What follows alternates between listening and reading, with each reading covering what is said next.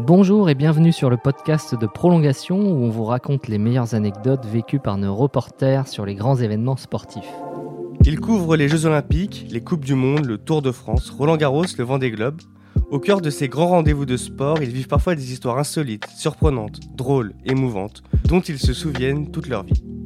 Ils nous les racontent. Nous sommes Mathieu Courreau et Clément Comolet, journalistes à Ouest France. Dans cet épisode, nous retrouvons Christophe Pénoignon, journaliste à Ouest France depuis 2013. Il est notamment passé par la rédaction du Prébeauté, dont la tâche est de suivre l'actualité sportive d'Ille-et-Vilaine. Bonjour Christophe. Bonjour Mathieu, bonjour Clément. Donc en novembre 2014, vous êtes un très jeune journaliste et euh, il y a un jour où le monde sportif rennais est en ébullition puisque la légende du football Zinedine Zidane est de passage dans la ville. Oui, effectivement, euh, à l'époque, j'enchaînais euh, plusieurs contrats à durée déterminée pour Ouest France, un petit peu partout dans, dans toutes les rédactions euh, sportives du journal. Et j'ai toujours eu un peu de chance, euh, il se trouve, lors de mes remplacements successifs. Et cette fois, Zinedine Zidane, effectivement, légende du football français, est venu euh, en stage au Stade Rennais. Il enchaînait les expériences justement pour passer ses diplômes d'entraîneur. Il avait déjà rencontré euh, Pep Guardiola, l'entraîneur de, de Manchester City, alors qu'il était, qui devait à l'époque être au Bayern de, de Munich, il Mhm. me semble. Et euh, cette fois, donc, euh, l'expérience se passait euh, à la Piverdière, le centre d'entraînement du, du Stade Rennais. D'accord Et donc quand vous avez appris que, que Zidane venait, quel a été le, le réflexe de la rédaction. Est-ce Qu'est-ce que vous avez a décidé de faire? Ouais, est-ce qu'il y a un dispositif euh, tout d'un coup euh, particulier? C'était assez surprenant, on n'était pas forcément au courant, Euh, mais effectivement, euh, c'est sûr que la, la rédaction s'est mise en, en, en ordre de marche. En plus, euh, il y avait un match amical de l'équipe de France euh, à cette période, euh, France-Albanie, À Rennes? Euh, à Rennes.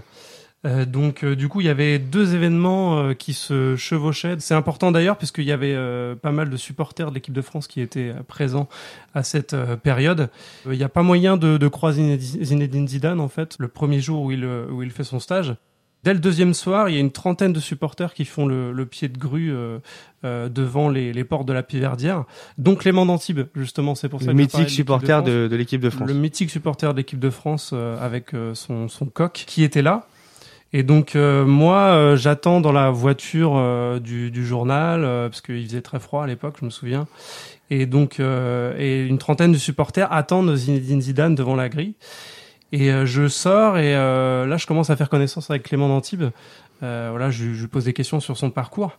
Et donc je lui, je, je commence à lui dire voilà, bon, j'aimerais bien voir Zinedine Zidane si c'est possible. Euh, et euh, donc euh, lui, il connaît bien forcément. Le courant passe bien. Il me dit je vais essayer de te faire entrer dans la piverdière, qui dont les, portes étaient closes. On sentait qu'il avait l'expérience hein, de ce genre de situation et qu'il voyait régulièrement les, les, stars de l'équipe de France de, l'époque. Puisque à l'époque, il n'était pas le seul à, passer ses diplômes d'entraîneur. Il y avait des, des grands noms du foot comme Willy Sagnol, Kelele, Bernard Diomède et Éric Roy qui faisaient partie de sa promotion. Et donc, euh, du coup, euh, Clément euh, D'Antibes arrive à, me faire passer les grilles du, du- de la Piverdière. Mais comment vous êtes euh, incognito? Vous êtes parmi les supporters? Je suis parmi les supporters, je suis totalement incognito. Infiltré. Je suis euh, donc il me dit viens viens, euh, ça se fait vraiment euh, euh, assez vite. Moi je le suis de, de très très près. hein. Je, je le je colle même son, son sac à dos. Je me souviens, on était assez tassés, donc c'était on, on voulait tous voir Zinedine, Zidane, donc c'était au premier qui rentrait. Finalement, il se trouve qu'ils ont réussi à faire euh, rentrer tout le monde. Mais oui, du coup je me je me retrouve à quelques mètres de, de la légende et donc là je, je donc je suis journaliste, je vais le voir voir. Euh, je, et je me présente. Je, je, je lui ai dit, je suis euh, Christophe Elmagnon du, du journal Ouest France. Est-ce que euh, ça vous dirait, Zinedine, de, de répondre à quelques-unes de mes questions? Quelle impression juste on a euh, quand on le voit physiquement? On parle souvent Mm. du magnétisme de Zidane, Mm. euh, et c'est vraiment, c'est c'est la vérité. Il dégage quelque chose. Et d'ailleurs, euh, je parlais de Sagnol et Makelele, euh, c'est deux grands, très grands footballeurs qui Mhm. représentent beaucoup. Et pourtant, euh, malheureusement pour eux, aucun supporter n'allait euh, voir Sagnol et Makelele. C'était assez terrible. Ils étaient sur le côté, je me souviens, et ils regardaient la scène en fait. Mm. Tous les, les gens qui allaient voir euh, Zidane pour pour lui demander une photo, un selfie et, et- et un autographe. Et donc, il dégageait déjà quelque chose à cette période et, euh, et ça ne m'étonne pas qu'il ait pu en jouer euh, pour sa, sa future carrière de- d'entraîneur. Et donc Christophe, vous vous retrouvez donc devant Zizou et vous lui posez cette fameuse question. Qu'est-ce qu'il répond? Comment il réagit?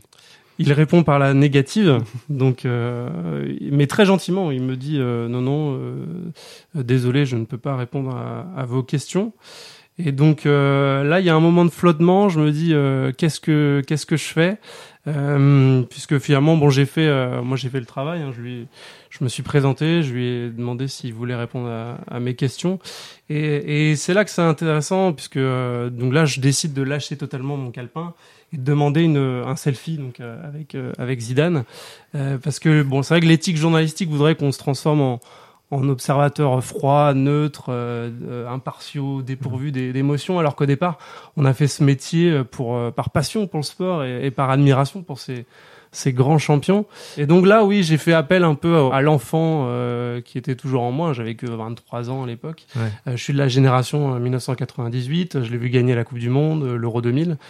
Et y a, je pense qu'il n'y a pas beaucoup de champions avec lesquels j'aurais pu faire ça. Je pense que Roger Federer en fait partie éventuellement Usain Bolt, mais je suis pas sûr que j'ai que j'aurais euh, demandé un selfie à, à énormément de, de, champions. Lui en faisait partie euh, parce que voilà, c'était vraiment euh, mon mon idole. Euh, j'étais vraiment euh, petit garçon en ce qui concerne le, le, foot en tout cas. Et donc voilà, je trouve ça intéressant que les frontières soient aussi minces en fait entre son métier et, et, et l'enfant qu'on a été. Donc il refuse les questions, mais il accepte le selfie? Il, a, il accepte le selfie euh, très volontiers. Euh, et, et d'ailleurs, ça lui a semblé normal en fait qu'un journaliste euh, comme ça veuille prendre une photo avec lui, ce qui m'a un peu rassuré finalement sur mon éthique journalistique.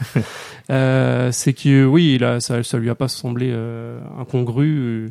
Il, il, a accepté très volontiers. Et je, je garde le souvenir en tout cas de lui, même si le, le contact a duré vraiment quelques secondes, d'une personne très très très gentille, vraiment euh, qui vous prend pas de haut. Il a pris euh, le temps avec euh, chaque supporter qui est, qui est rentré à la Piverdière ce soir-là, alors qu'il pouvait, il aurait pu décliner toutes les invitations. Il faisait froid ce jour-là, encore une fois.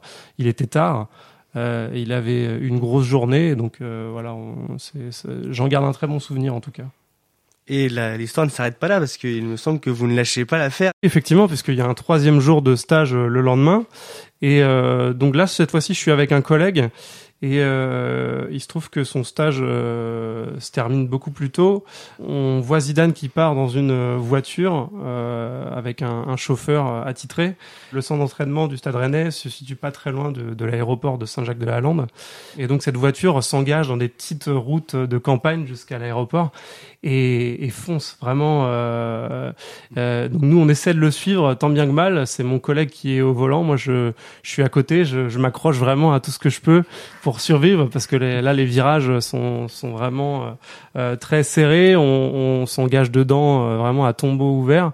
On parvient à, suivre cette voiture qui va à vive allure et on arrive jusqu'à l'aéroport de Saint-Jacques-de-la-Lande. Euh, là, la voiture de Zidane s'immobilise devant une barrière. Euh, on voit les, les pistes d'atterrissage euh, et de décollage juste euh, juste en face. Euh, mon collègue tente de d'ouvrir dans un réflexe le, sa portière et donc de venir toquer en fait à la, à la porte de, de Zidane. malheureusement, le, la, la, la, vitre va rester désespérément fermée. Mais en tout cas, on aura tenté jusqu'au bout de, de, décrocher un mot de, de, la légende. Et donc voilà, c'était un petit peu la chasse euh, aux Zizou euh, cette période à, à Rennes. Merci beaucoup Christophe. Merci à vous deux. Merci Christophe. Et à la prochaine. Retrouvez cet épisode ainsi que nos autres productions sur le mur des podcasts et aussi sur notre application Ouest France. N'hésitez pas à nous mettre 5 étoiles si vous avez aimé ce programme.